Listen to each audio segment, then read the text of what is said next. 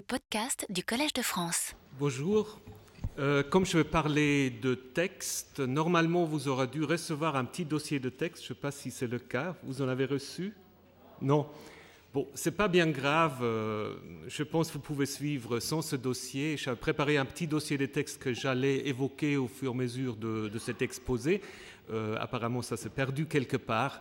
Euh, mais vous avez peut-être à la maison euh, une, vieille Bible. Vous pouvez la consulter euh, ce soir s'il n'y a rien à la télé. Donc vous verrez, il y a des choses tout à fait intéressantes par rapport au sujet.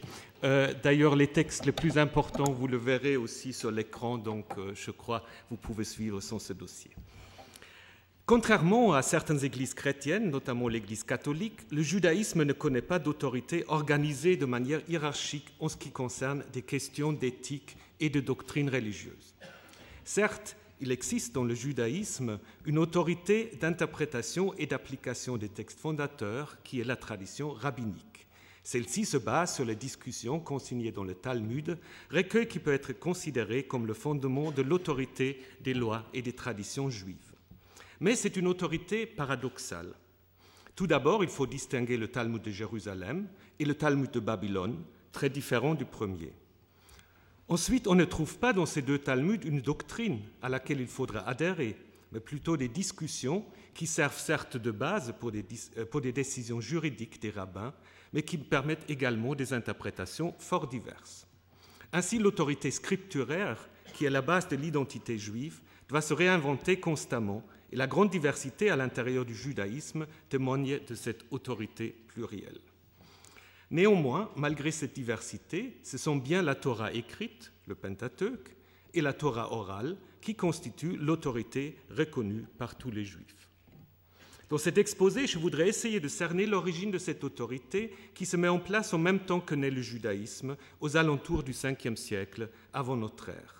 La constitution de ce premier canon est précédée par l'affaiblissement de l'autorité royale en Juda dès le 7e siècle avant notre ère, puis de sa disparition au moment de la prise de Jérusalem à la fin du 6e siècle. Alors comme mon cher collègue Durand a parlé de la royauté, je vais aussi commencer par la royauté, mais en Juda. On ne peut parler de judaïsme pour caractériser les pratiques religieuses en Israël et en Juda avant la disparition de la royauté.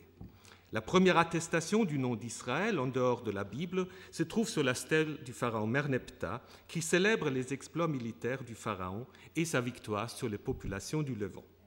On y lit Canaan est dépouillé de toute sa malfaisance, Israël est anéanti et n'a plus de semences. À en croire le pharaon, sa campagne aura signifié la fin d'un groupe appelé Israël. De fait, cet événement signale plutôt le début de son histoire et le nom d'Israël deviendra deux ou trois siècles plus tard l'appellation d'un royaume. Le récit biblique nous présente le royaume des origines comme un important royaume uni sous David et Salomon, s'étendant de l'Égypte jusqu'à l'Euphrate. Les recherches historiques et archéologiques ont remis en question la représentation biblique des commencements de la royauté il faut sans doute comprendre les textes bibliques sur la monarchie comme une réinterprétation de l'histoire dans une perspective judéenne sudiste. Il n'est pas sûr historiquement qu'un royaume uni ait jamais existé. Durant le 9e, 8e siècle avant notre ère, le nom d'Israël désigne de façon évidente ce qu'on appelle le royaume du Nord, dont la capitale est Samarie, tandis que le royaume du Sud, avec sa capitale Jérusalem, porte le nom de Juda. Ces deux royaumes sont cependant liés par de nombreux contacts, aussi de vassalité, et apparemment par la vénération du même Dieu tutélaire du nom de Yahvé ou probablement Yahou. Mais aujourd'hui, Yahou, ça fait penser à autre chose, donc je continuerai à parler de Yahvé. À cette époque, on ne peut guère parler de nation. L'identité d'Israël et de Juda se construit d'abord autour du roi. Ce roi est médiateur entre le Dieu tutélaire et le peuple. Lors de son accès au trône, le roi est adopté par Yahvé, comme le montre le psaume 2, dans lequel le roi se réclame de son adoption divine. Partant de cette idée, c'est le roi lui-même qui peut être appelé Elohim, comme dans le psaume 45, où le roi est à tel point représentant du Dieu national qu'il devient un être divin. Alors on peut poser la question dans quel sens ça va, on peut y revenir. En tant que fils de Dieu, le roi est censé garantir au peuple la faveur de son Dieu. Sur ce plan, Israël et Juda ne se distinguent guère de leurs voisins du Levant. Dans le domaine étatique, l'appartenance d'un individu au peuple se définit par cette structure monarchique. Aucune distinction ethnique n'intervient ici. Dans le petit royaume que furent Israël et Juda, l'autorité royale n'a jamais été absolue. Elle s'est toujours trouvée en concurrence avec des structures claniques d'une société segmentaire, comme le montrent dans la Bible des récits de Jacob ou aussi les traditions euh, sur Abraham. De même, un certain nombre de récits bibliques sur l'origine de la monarchie font apparaître une certaine méfiance.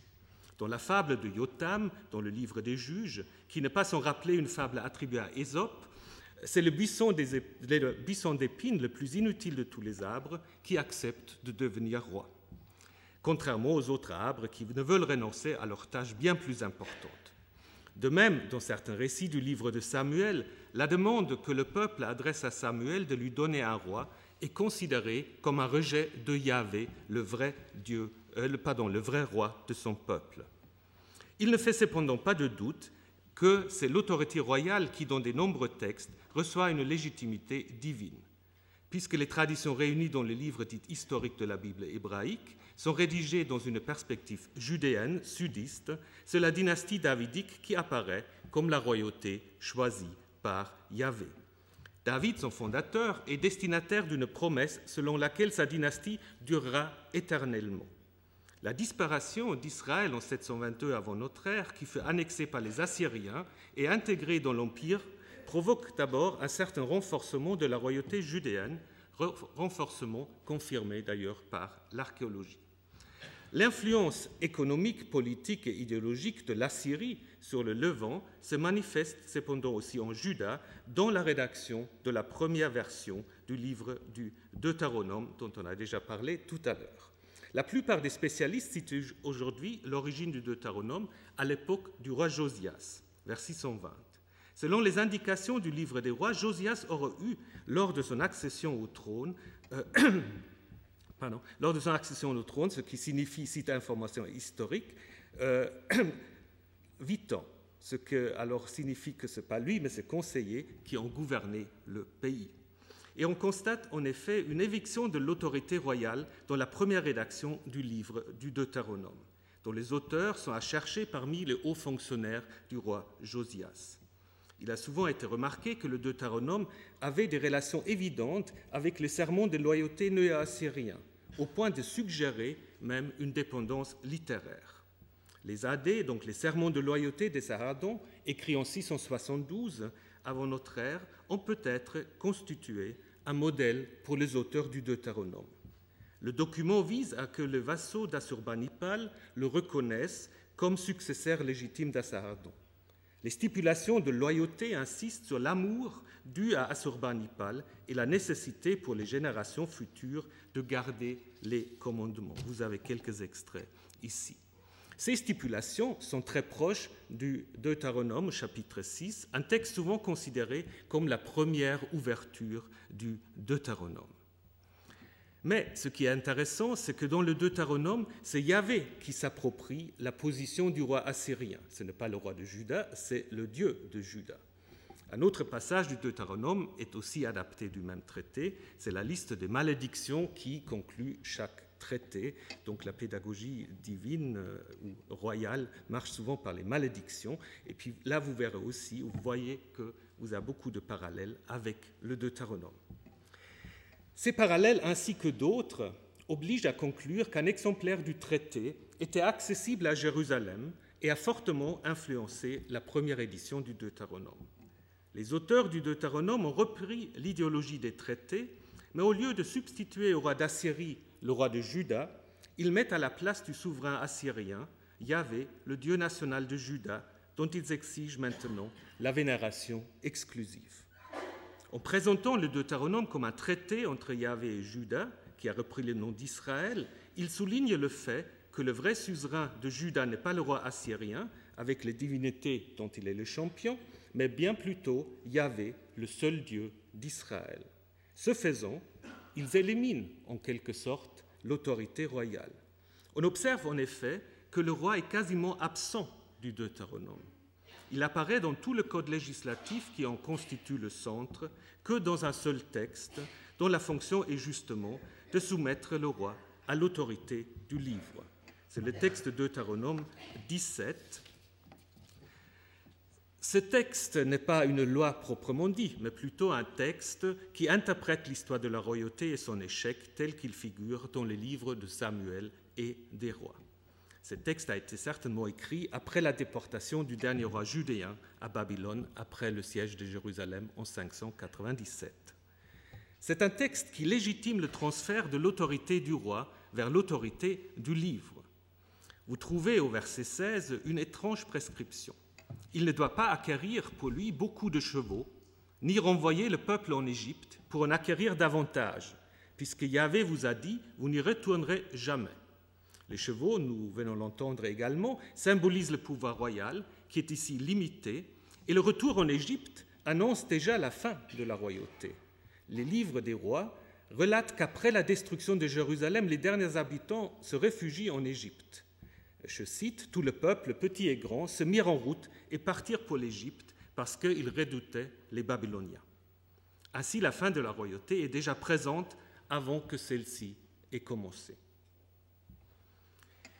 La conclusion de ce texte, dans les versets 18 à 20, contient la quintessence de la perspective deutéronomiste sur la loi de la royauté. Et quand il sera monté, donc le roi, sur le trône royal, il écrira ou il fera écrire une copie de cette loi, elle restera auprès de lui et il la lira tous les jours de sa vie. Selon l'idéologie royale, le roi est médiateur entre la divinité et la loi. Du point de vue de Deutéronome, ici de ce chapitre, le roi est moins un médiateur que le destinataire de la loi. Le roi dépend ici du livre et des traditeurs de ce livre. Les rédacteurs qui éditent le livre du Deutéronome à l'époque babylonienne ouvre ainsi la voie à l'avènement du livre. Alors je vous parle maintenant d'un autre texte qui parle de l'invention du livre. Donc, euh, vous voyez, il y a beaucoup de références à la Bible. Bon, c'est un peu lié au sujet. Selon le récit des livres des rois, le règne de Josias aurait été marqué par une grande réforme politique et religieuse visant à faire du temple de Jérusalem le seul sanctuaire légitime. Cette réforme aurait été provoquée par la découverte d'un livre lors des travaux de restauration effectués dans le temple. Nous n'allons pas discuter ici si une telle politique de centralisation a effectivement été mise en place sous Josias. Tel que le texte se présente maintenant, il présuppose la fin du roi Josias et de la royauté judéenne. Ce texte fonctionne en effet comme le mythe fondateur du livre du Deutéronome avec lequel il faut en effet identifier le livre trouvé dans le temple de Jérusalem.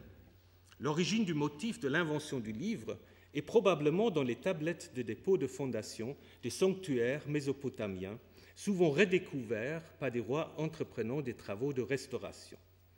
On observe notamment des parallèles avec les inscriptions du roi babylonien Nabonide, qui cherche à apparaître comme le découvreur de nombreux documents, et ces parallèles présentent un intérêt particulier. Dans ces inscriptions, c'est la découverte de l'ancienne pierre de fondation contenant le document du temple originel qui permet à Naboni de réformer l'architecture du temple. Il apparaît clairement que les auteurs ou rédacteurs de ce texte du livre des rois se conforment à la même convention littéraire. Seulement, dans le texte biblique, la pierre de fondation est remplacée par le livre, devenue la véritable fondation et la nouvelle autorité du culte de Yahvé. Les médiateurs de cette religion du livre ne sont ni le roi ni le prêtre avec leur culte sacrificiel, mais les scribes qui produisent et qui lisent ces livres. Il est particulièrement intéressant que le roi vide le temple de tous les ustensiles cultuels pour faire place aux livres dont le roi devient le premier lecteur conformément au texte du Deutéronome. Le temple se transforme ainsi en une sorte de proto-synagogue, en un lieu du livre à l'autorité duquel le roi se soumet.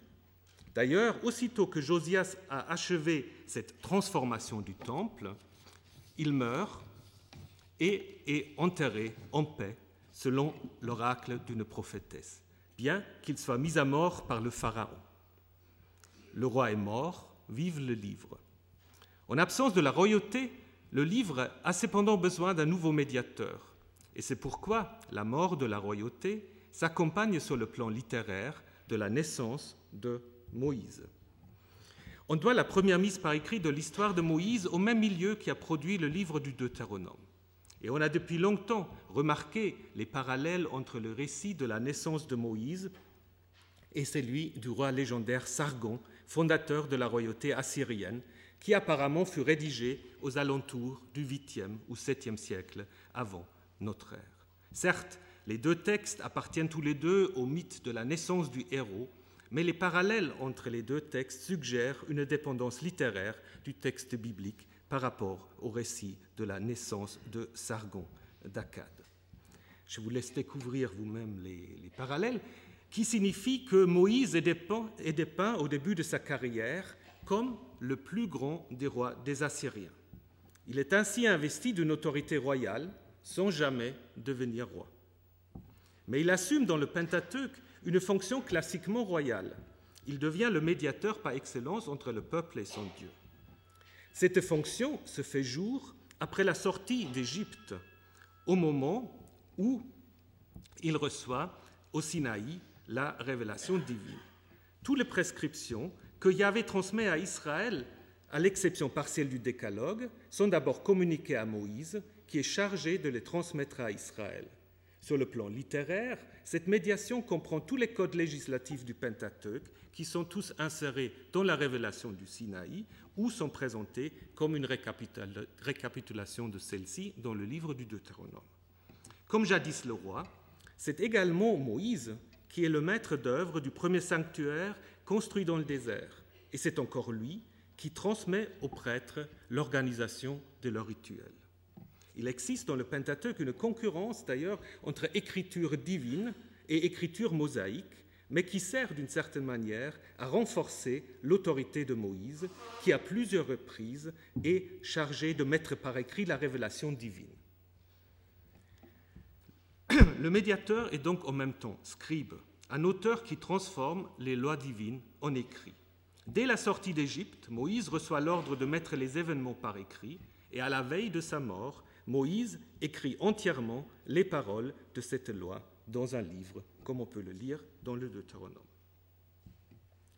Le Pentateuque peut être caractérisé comme une biographie de Moïse, puisqu'à part le livre de la Genèse, l'ensemble des écrits qui le constituent sont encadrés par le récit de sa naissance au début de l'Exode et par le rapport de sa mort dans le dernier chapitre du Deutéronome. C'est lors de la première partie de l'époque perse que des traditions narratives et prescriptives de provenance diverses ont été rassemblées pour figurer dans un seul document. Ce rassemblement, qui correspond à la naissance du judaïsme, est une réaction à une crise identitaire provoquée par la destruction de Jérusalem, la destruction du Temple et la déportation d'une grande partie de l'élite judéenne à Babylone. Bien que les Perses, après avoir mis fin à l'empire babylonien, eussent permis, le retour des déportés et aussi la reconstruction des sanctuaires détruits, un grand nombre des exilés restèrent pour des raisons économiques et probablement aussi d'autres à Babylone. Et le temple reconstruit ne signifia nullement l'autonomie politique de la province de Yéhoud, qui d'ailleurs se trouvait en concurrence avec la Samarie, qui possédait également un sanctuaire important dédié à Yahvé. L'idée d'une appartenance commune au peuple de Yahvé ne pouvait plus se fonder sur une autorité politique. Cette appartenance ne coïncidait plus avec un territoire circonscrit. La diaspora babylonienne et aussi égyptienne n'était plus un phénomène provisoire, mais une réalité durable. Les deux grandes élites intellectuelles et économiques installées en Judée, mais aussi en Samarie, acceptèrent cette nouvelle donne. Il s'agit du milieu dit deutéronomiste, dont nous avons déjà parlé, des fonctionnaires laïcs qui gardaient et recopiaient les livres du Deutéronome, une histoire de Moïse et aussi une histoire de la royauté, qui expliquait la fin de celle-ci, et le milieu des prêtres qui possédaient dans leur bibliothèque un document qui commençait avec la, la création du monde en Genèse 1 et se terminait avec l'institution du culte sacrificiel et des lois rituelles de pureté dans le livre du Lévitique. Ces deux groupes qui avaient accepté de collaborer avec les Perses, qui d'ailleurs n'accordaient que peu d'intérêt à la Palestine, s'étaient retrouvés dans la redéfinition du culte yaviste. Ils se retrouvèrent dans l'idée d'attribuer le fondement de cette nouvelle identité religieuse à Moïse et de faire de lui, plus précisément de la Torah de Moïse, la nouvelle autorité pour la vie sociale et religieuse en Palestine et dans la diaspora. La Torah de Moïse, qui avait d'abord désigné le seul livre du Deutéronome, devient ainsi le titre du Pentateuque, dont l'édition commença dès la fin de la première moitié de l'époque perse, vers 400 avant notre ère. Les livres bibliques d'Estras et de Néhémie rapportent l'arrivée d'Estras, mandaté par le roi perse de Babylone à Jérusalem. Sa mission est liée à la lecture publique de la loi, alors acceptée par le peuple. Ce livre de la loi a souvent été identifié à une sorte de proto-pentateuque, et cela sans doute avec raison. Que la tradition sur Estras comme promulgateur de la loi ait ou non une base historique, il est très probable que la compilation des divers codes de loi et de récits en un seul livre remonte en effet au temps de la mission d'Estras à Jérusalem. Notons que Estras est présenté à la fois comme un prêtre et un scribe. Il symbolise ainsi de fait que la publication du Pentateuque résulte principalement d'un compromis entre les deux écoles sacerdotales et deutéronomistes. Il y avait certainement un besoin que les élites sacerdotales et deutéronomistes produisent un document qui fournirait une identité commune au judaïsme naissant. Il le fallait acceptable pour le pouvoir sacerdotal et pour le pouvoir laïque, pour les juifs du pays comme pour ceux de la diaspora. Il y eut sans doute bientôt un accord pour limiter ce nouveau document aux origines pré-monarchiques peuple, puisque la monarchie n'était pas une option pour les élites juives sous domination perse. Et puisque toutes les lois divines avaient, selon le compromis établi, été révélées à Moïse, il paraît logique que la mort de Moïse coïncide avec la fin du document fondateur. Mais, à en lire le livre de cette Torah, une telle finale pose néanmoins quelques problèmes. La possession du pays que Yahvé a déjà promis au patriarche, puis à Moïse, et qui fonctionne en quelque sorte comme un refrain, n'arrive pas à l'aboutissement. Moïse contemple le pays, mais il n'y entre pas. Cette promesse s'accomplit seulement dans le livre suivant, celui de Josué, qui relate la conquête du pays par les Israélites. D'ailleurs, d'autres textes dans le Pentateuque visent clairement une suite dans le livre de Josué, notamment le thème euh, des ossements de Joseph que c'est lui demande à amener lors de l'Exode et enterrer dans le pays, n'aboutit que dans euh, la fin du livre de Josué. D'ailleurs, à la fin du livre de Josué, Josué lui-même est présenté comme un nouveau Moïse on trouve euh, à la fin de ce chapitre, et Josué écrivait toutes ces paroles dans le livre de la loi de Dieu. Cette expression de la loi de Dieu, très rare dans la Bible, est apparemment opposée au livre de la Torah de Moïse. Apparemment, il existait au moment de la publication de la Torah un débat sur l'étendue de cette Torah qui allait devenir le premier canon. Fallait-il un Pentateuque ou fallait-il un Hexateuque les deux options étaient possibles pour les Judéens et pour les Samaritains. Ni le Pentateuque ni l'Hexateuque ne mentionnent explicitement le nom du lieu choisi par Yahvé pour son sanctuaire, rendant donc deux interprétations possibles, à savoir Jérusalem ou le mont Garizim. L'enjeu de l'alternative Hexa-Pentateuque réside dans la question du fondement idéologique du premier canon du judaïsme. Pour les tenants de l'Hexateuque, la terre apparaît comme l'élément central de l'identité juive alors que la construction du Pentateuque met au centre la loi. Si on avait opté pour un hexateuque, cela aurait signifié le maintien d'un lien entre judaïsme et structure étatique, et donc d'une autorité politique. L'option Pentateuque signifie que le centre se trouve dans une loi dont l'application ne dépend pas d'une autonomie ou d'une autorité politique. Moïse meurt en dehors du pays et devient ainsi un modèle pour tous les juifs de la diaspora. La mort de Moïse prend donc un caractère paradigmatique. Une mort en paix ne dépend pas du tombeau dans la patrie, mais dépend de l'observance de la Torah transmise par Moïse. Ainsi, l'épitaphe du Pentateuque contient une césure nette. Jamais depuis ne se levait un prophète en Israël comme Moïse que Yahvé a connu face à face. Moïse devient le seul médiateur de cette Torah comprise comme la principale, sinon l'exclusive médiation de la volonté divine. La distinction qualitative entre Pentateuque et les livres suivants, qui formera plus tard la première partie des prophètes, est exprimée par le passage de l'oralité à l'écrit. Juste avant sa mort, Moïse écrit son livre. Et ce livre est disponible et sert de guide lors de l'installation de Josué comme successeur de Moïse. Ainsi, la mort de Moïse devient définitivement la naissance de la Torah qui donnera au judaïsme naissant ses repères sociaux et idéologiques. C'est donc l'avènement d'un rouleau, d'un livre, qui va fonder le judaïsme naissant, lui permettant de trouver une identité en absence d'autonomie politique et d'une cohésion géographique. On ne sait pas très bien à partir de quel moment ce livre a vraiment été considéré par l'ensemble des Juifs et des Samaritains comme autorité. La correspondance entre la diaspora juive d'Éléphantine et les autorités de Jérusalem atteste que la Pâque a été célébrée dans la colonie égyptienne au Ve siècle, mais les autres fêtes prescrites par la Torah ne sont pas mentionnées.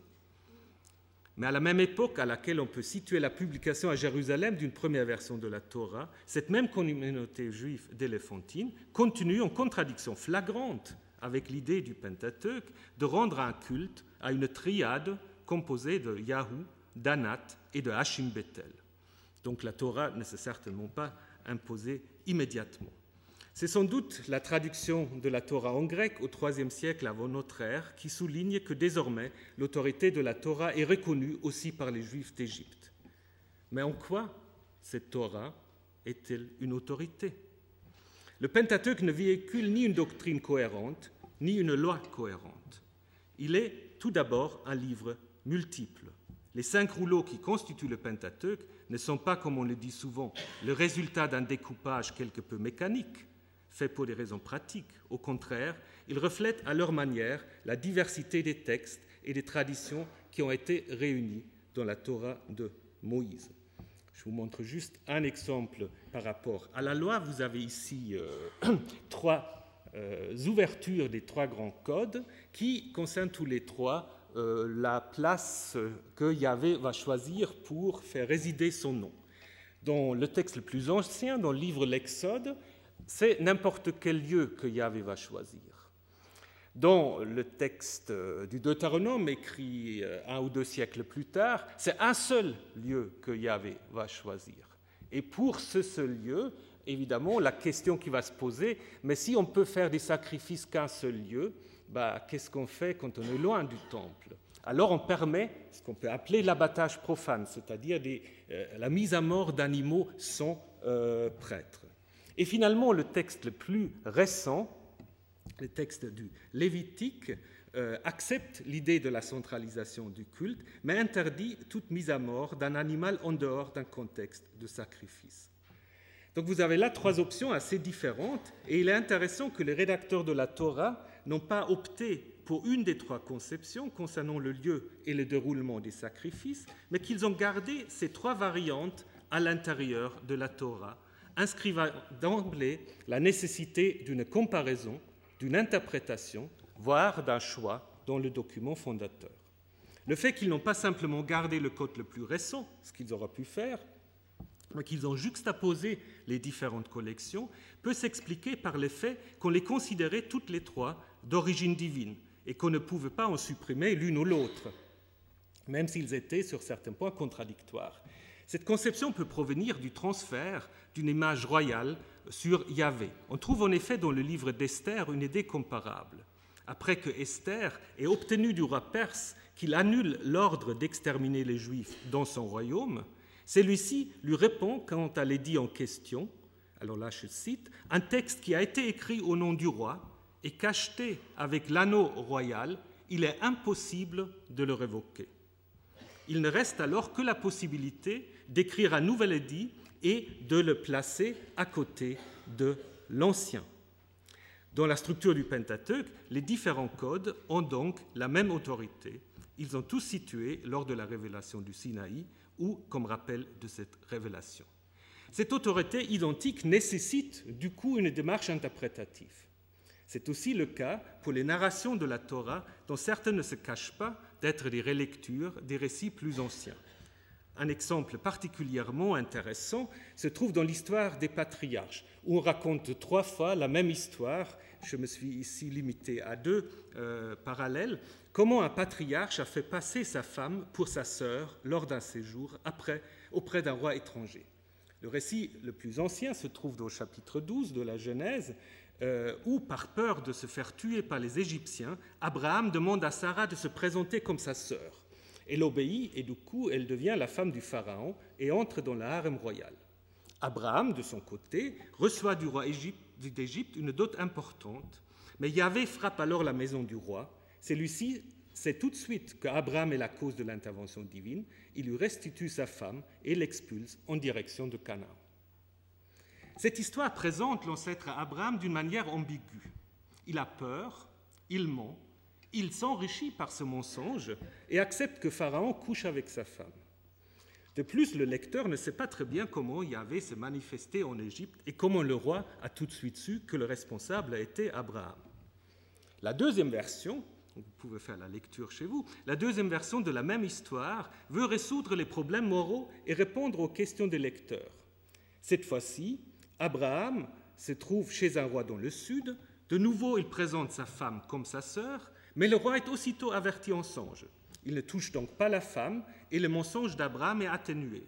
On apprend maintenant que Sarah est en fait sa demi-sœur, même si, selon la loi du Lévitique, c'est interdit. Enfin, Abraham est un peu blanchi.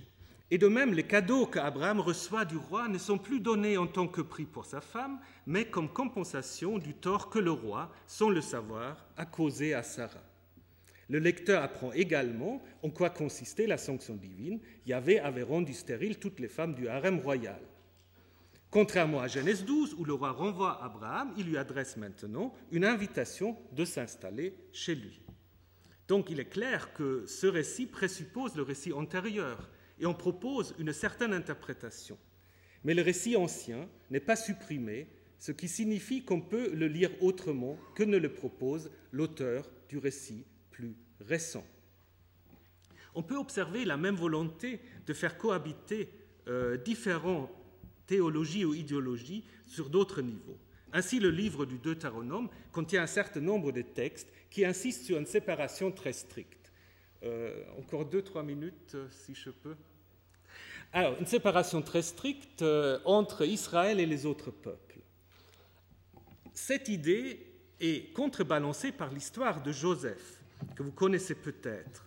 L'Égypte, qui dans la tradition de l'Exode est le pays de l'oppression, apparaît dans l'histoire de Joseph comme un pays d'accueil, où on peut vivre et même faire carrière, puisque Joseph devient chancelier du Pharaon et gendre euh, du grand prêtre, d'un grand prêtre égyptien. Il devint ainsi, Joseph, l'ancêtre d'un judaïsme de la diaspora qui cherche l'intégration, une vie paisible dans le pays d'accueil. Ces quelques considérations montrent que l'autorité de la Torah ne peut se fonder sur une cohérence idéologique, morale ou diachronique. La manière dont les intellectuels judéens, en concertation sans doute avec ceux de Samarie, construisent le Pentateuque au IVe siècle avant notre ère empêche tout fondamentalisme ou littéralisme. L'autorité de la Torah ne peut se baser sur une compréhension et une application à la lettre des textes qu'elle contient. D'ailleurs, l'idée d'un texte immuable où tout sera fixé, y compris les voyelles, n'intervient que bien plus tardivement dans l'histoire du judaïsme, elle intervient surtout dans l'histoire du christianisme. Selon la tradition des éditeurs de la Bible, les massorettes, le centre de la Torah, donc ils ont compté les mots, le centre de la Torah se trouve au chapitre 10 du Lévitique, dans la répétition d'un mot, d'une racine qui veut dire chercher, d'arrache. D'arrache, d'arrache, il faut chercher, chercher. L'épisode qui est introduit par ce verset est justement une recherche d'un comportement adéquat face à un cas pour lequel on ne peut appliquer automatiquement la loi. Aaron et ses fils, donc les prêtres, n'ont pas mangé la viande d'un sacrifice comme ils auront dû le faire selon un texte de la loi sacerdotale, mais ils l'ont simplement brûlé. Face à un Moïse mécontent, Aaron se justifie par le fait qu'il vient d'être frappé par la mort de deux de ses fils et qu'il ne peut donc participer à un festin. Et Moïse accepte l'argument d'Aaron, bien que celui-ci ne puisse se fonder sur une loi, mais cet argument provient d'une interprétation du sens de la loi. Ainsi, l'autorité de la Torah appelle à une recherche constante de la Torah.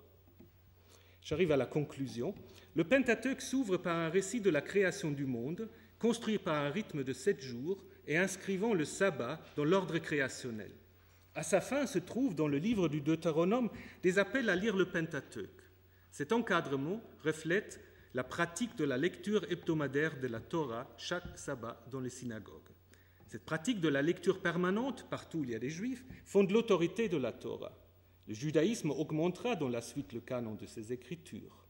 Mais les deux autres parties qui y sont joints n'auront jamais la même importance que la Torah. C'est celle-ci et ses 613 commandements qui fournissent une identité et les bases pour une éthique. Mais ces bases ne sont jamais univoques, elles sont dès le début, euh, ils demandent dès le début une discussion. Ces débats naissent déjà au moment de l'édition finale de la Torah, mais se développent à l'époque romaine et surtout après la deuxième destruction du Temple en 70, aussi dans le but de se démarquer du christianisme naissant. Les discussions rabbiniques sur le sens de la Torah reçoivent elles-mêmes le statut de Torah. Elles sont appelées Torah orale pour les distinguer de la Torah écrite, le Pentateuque. Pour les rabbins, les deux Torahs furent donnés au Sinaï et la Torah orale finit elle aussi par être couchée par écrit dans le Mishnah et le Talmud. Cette coexistence des deux lois qui provoque de nouvelles quêtes interprétatives montre que l'autorité scriptuaire naît dans le judaïsme des origines jamais une emprise sur la liberté ou une restriction de la diversité des différentes sensibilités idéologiques du judaïsme. Je vous remercie. Retrouvez tous les podcasts du Collège de France sur www.collège-de-france.fr.